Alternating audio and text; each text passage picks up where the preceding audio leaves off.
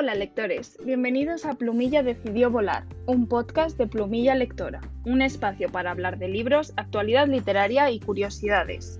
Mi nombre es Lorena Iglesias y antes de comenzar querría daros las gracias por estar aquí escuchándome y dedicándome unos minutos de vuestro día. Vamos a comenzar con las principales noticias literarias de estas semanas y lo hacemos con el anuncio de las próximas novelas de dos escritoras muy conocidas. La primera no podía ser otra que mi querida Sally Rooney, que anunció hace un par de semanas que su próxima novela se publicará el 7 de septiembre y se titulará Beautiful World, Where Are You? La novela contará la, historia de dos amigas, Alice y Aileen, cuyas trayectorias van por caminos diferentes y que se enamorarán de Félix y Simon, respectivamente. Las dos chicas escriben por correo electrónico y hablan sobre el arte, la amistad, el mundo que les rodea y las relaciones amorosas de su vida.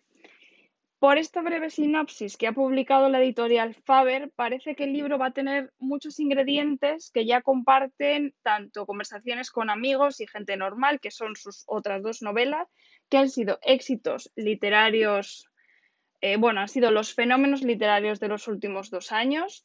Y bueno, la espera, porque hasta septiembre tenemos un poquito de espera, va a ser larga, pero creo que merecerá la pena.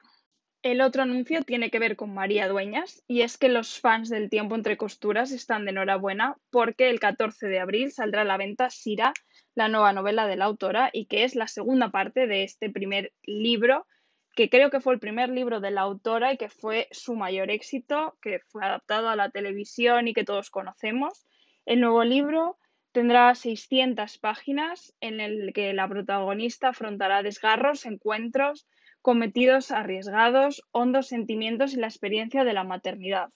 Jerusalén, Londres, Madrid o Tánger serán algunos de los escenarios que recorrerá Sira Quiroga en esta segunda entrega de sus vivencias y se ubicará en la Segunda Guerra Mundial, tras la Segunda Guerra Mundial.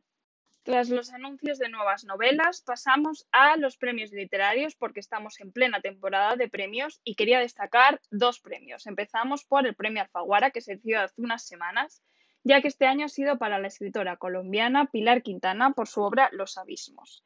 La novela nos presenta dos generaciones de mujeres y, según la autora, es una reflexión sobre la maternidad y cómo algunas generaciones de mujeres tuvieron que dedicarse al hogar mientras otras generaciones, como la mía y la de muchas de vosotras, hemos tenido la opción de elegir la maternidad, el hogar, el trabajo, todo, pero nadie nos ha impuesto nada es un tema que no se ha tratado mucho en la literatura, o al menos del que yo no he leído mucho, y me parece un debate interesantísimo que se abre para todos los lectores y que se publica el próximo 25 de marzo simultáneamente en todos los países de habla hispana.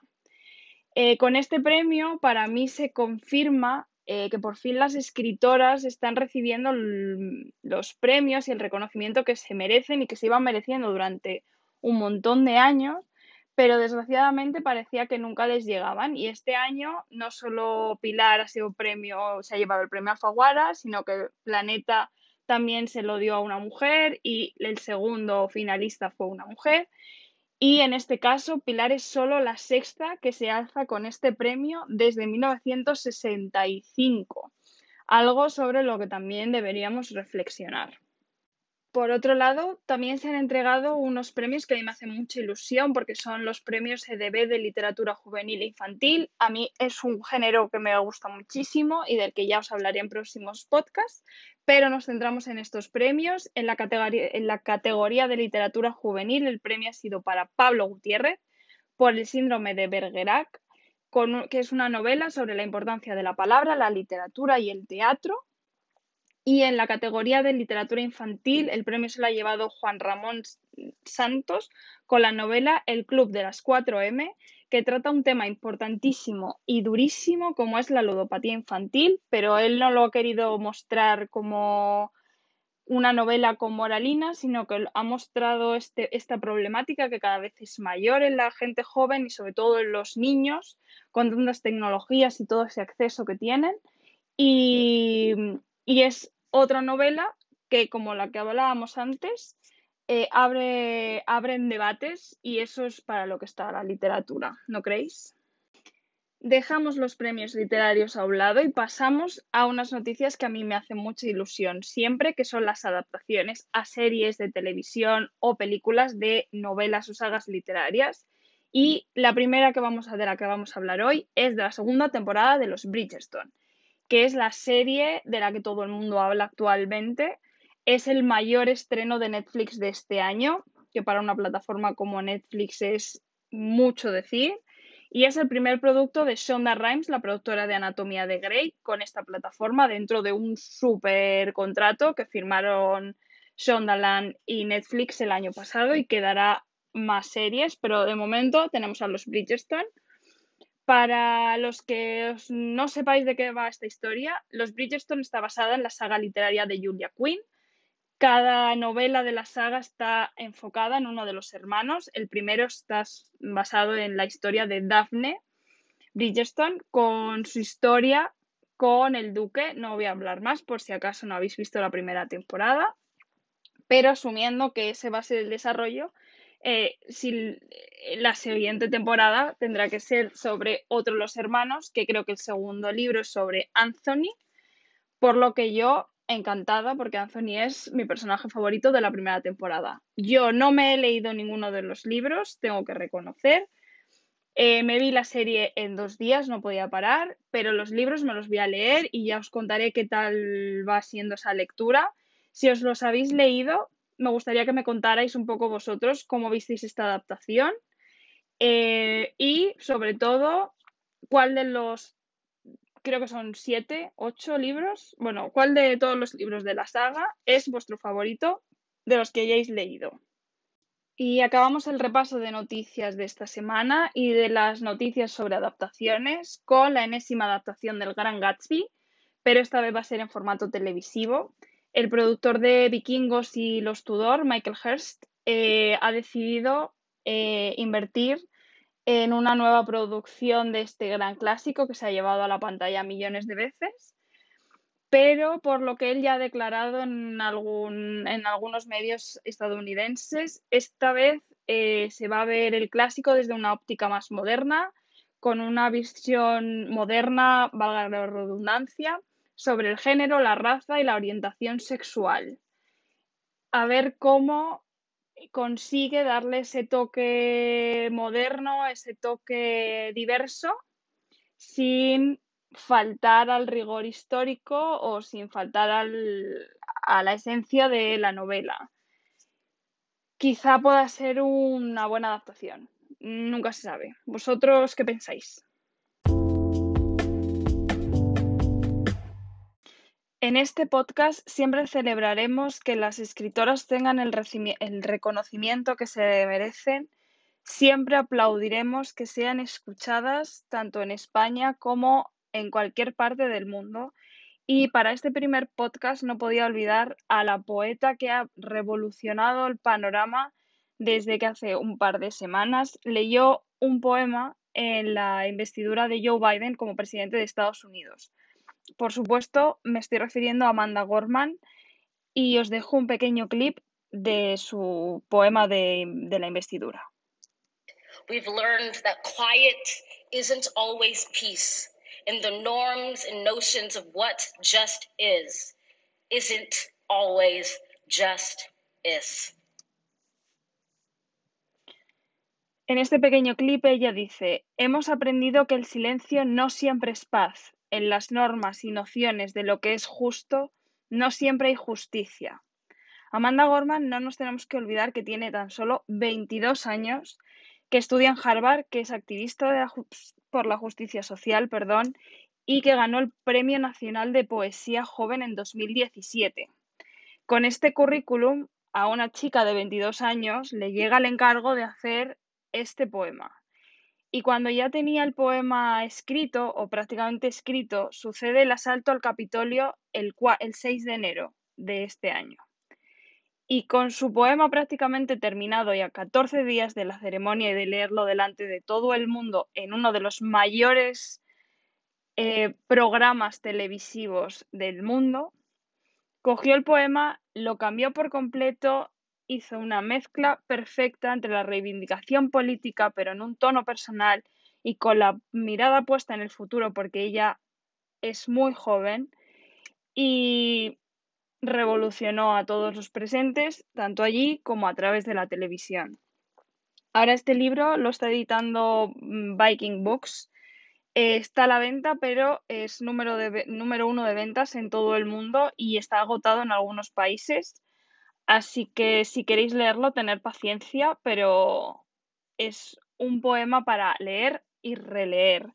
Igualmente en la descripción os dejaré el link al discurso completo. Pero para que escritoras como Amanda hayan llegado al punto en el que estamos ahora, en el que les dan plataformas, en el que les dan escaparates y micrófonos delante de todo el mundo, muchas antes que ellas vinieron e hicieron un trabajo importantísimo que nunca debería ser olvidado. En este caso me quiero referir a Mary Shelley, la escritora de Frankenstein, que este 1 de febrero se cumplen 70 años de su fallecimiento. Fue una mujer espectacular, una mujer que luchó por conseguir su sueño, por vivir de lo que ella sabía hacer, que era escribir en un momento en el que ser escritora no estaba bien visto, en un momento en el que ser escritora y cobrar por ello significaba que tenías que firmar con un nombre de hombre.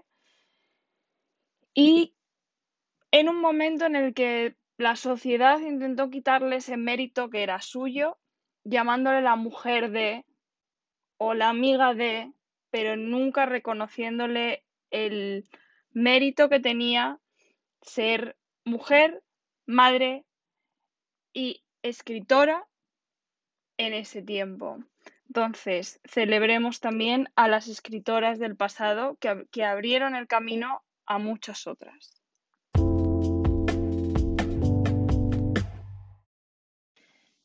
Y dejando atrás el momento intenso de las escritoras que he tenido hace un ratito, ya me iréis conociendo, pero tengo mis ratitos intensa. Intentaré moderarlos, pero no prometo nada. Vamos a pasar a mi momento favorito de este podcast, que es el libro de la semana. En esta ocasión debo reconocer que no he sido capaz de mm, seleccionar solo uno, por lo que os voy a hablar de dos, porque yo los leí seguidos y en mi cabeza se han relacionado y ahora vais a saber por qué. Pero vamos a empezar por el primero, que es La puerta de Manel Loureiro. Os voy a resumir primero la mm, sinopsis que da Planeta y luego ya os cuento mi opinión sobre el libro. Sinopsis. Eh, Raquel Colina es agente de la Guardia Civil en Madrid. Su hijo está enfermo terminal y decide confiar en una menciñeira de Galicia. Las menciñeiras, para aquellos que no estéis familiarizados con, con el argot gallego, serían una especie de curanderas, ¿vale? Eh, Raquel se traslada, la menciñeira desaparece y en su primer día de servicio aparece el cadáver de una joven asesinada mediante una antigua forma ritual a los pies de la mítica Porta do Alén. Raquel comienza a sospechar que la desaparición de la menciñeira y el crimen pueden estar relacionados y junto a su compañero tratará de resolver el, caso en medio de un ambiente gallego rural que no acaba de comprender, ninguno de los dos comprende mucho, la verdad, y donde aparece y donde parece que todo el mundo guarda secretos. Hasta aquí un resumencito de la trama. Yo debo confesar que a mí Manel Loureiro me encanta de siempre. No he leído toda su bibliografía, tengo que reconocer, pero lo que he leído de él a mí me cautiva, me enamora y yo todo lo compro, todo lo leo, cuando tengo tiempo, pero todo lo leo. En algún momento terminaré lo que me queda. Pero este libro, La Puerta, entra en mi top, en mi, yo creo que es top 1 en lecturas de Manel Loureiro. Y os explico el por qué. Primero por el ambiente, la ambientación. Eh, que lo haya eh, puesto todo en el rural gallego me parece un acierto increíble porque el rural gallego, para aquellos que no lo conozcáis, es perfecto para cualquier tipo de thriller, mm, terror o lo que sea, porque siempre tiene ese toque mágico. Ha descrito a la perfección todo lo que rodea este rural gallego, la gente, cómo habla la gente, cómo sale la gente, el tiempo, esa lluvia que no para, que es infinita, ese verde, esas casas que están sin abrir y que están como mohosas, esos ruidos que se oyen, porque, eh, porque allí la humedad se mete por todos lados. Entonces, eh, la humedad hace ruido. Y luego el, todo el tema de la compañía, los petroglifos, o sea, podría estar así con el rural gallego hablando de cómo me ha gustado, cómo lo ha plasmado en el libro, tres horas, pero no porque si no vais a desconectar. Entonces paso al segundo punto de por qué es mi top uno en sus libros. Y es porque simplemente el thriller está perfectamente escrito. La narración está súper hilada, en ningún momento te desconectas, la intriga es brillante, o sea, te conecta todo, todo tiene un porqué. O sea, no es una novela en la que de repente aparecen cosas que no tienen nada que ver. No, no, todo tiene un porqué. Y a mí eso me gusta porque durante toda la novela estás como hilando, pero lo que hilas lo mismo no es y te haces tú tus 300 teorías y para mí los thrillers es eso. Y por último, ya para acabar con Manel, es el personaje de Juan Vilanova. Juan Vilanova es el policía, es el compañero de Raquel Colina. Es un guardia civil adorable, adorable, adorable, adorable y un poquito más de adorable que yo creo que en la página 3 ya te ha robado el corazón y solo lo quieres achuchar todo el rato. O sea, ese personaje, Manel, me tienes que contar de dónde lo has sacado. Y si yo acabé enamorada y arrebatada con la puerta, no os digo eh, cómo acabé yo después de leer El Bestiario del Norte de Pablo Gallo, editado por la editorial Felguera, que es una maravilla. O sea, si os interesa, os fascina, os motiva, os, yo qué sé, os apetece, el cuerpo os pide un poquito de norte mágico, norte como el norte, o sea, Galicia, Asturias, Cantabria y País Vasco. Y toda esa magia que tienen esas cuatro regiones de este país, este es un libro que es para vosotros. Yo os voy a leer un poco el resumencito de lo que Editorial Ferguera ha puesto como para convencer, o sea, de sinopsis. Cae la noche y nos acompañan las sombras, los espectros, las presencias.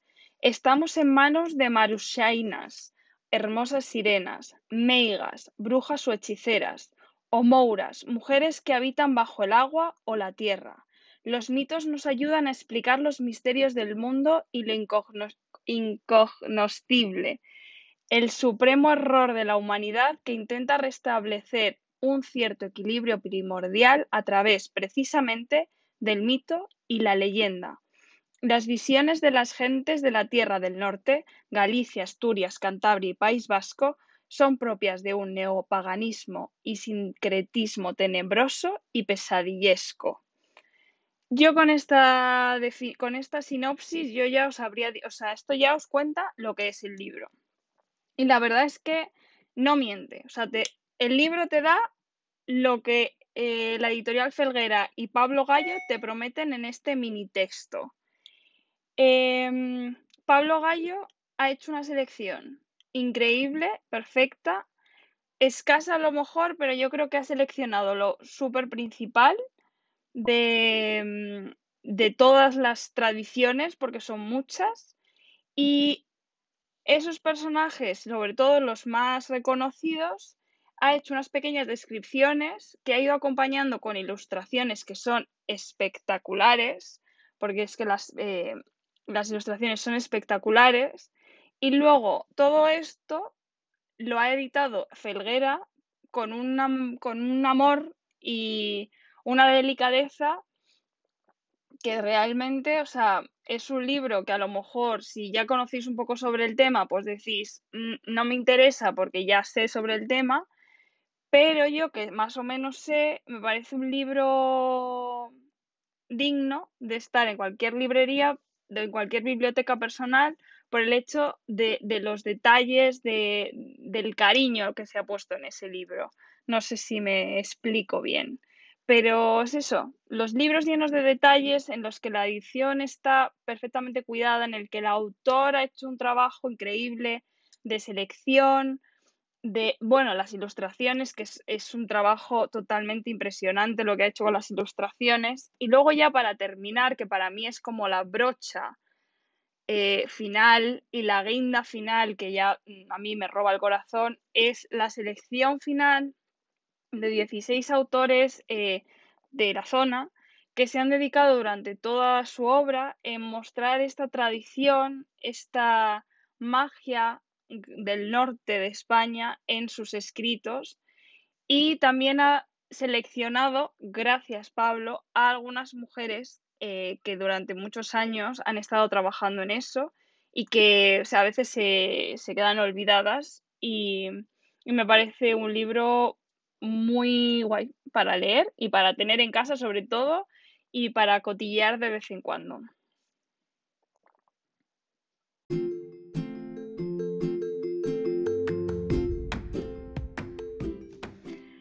Bueno, y hasta aquí el primer podcast de Plumilla Decidió Volar. espero que hayáis disfrutado estos minutos, que os hayan hecho desconectar de la vida anodina y covitiana en la que estamos viviendo. Eh, podéis encontrarme en Instagram como Plumilla Lectora. Allí suelo subir más reseñas y otros contenidos relacionados con libros, citas o cualquier cosilla relacionada.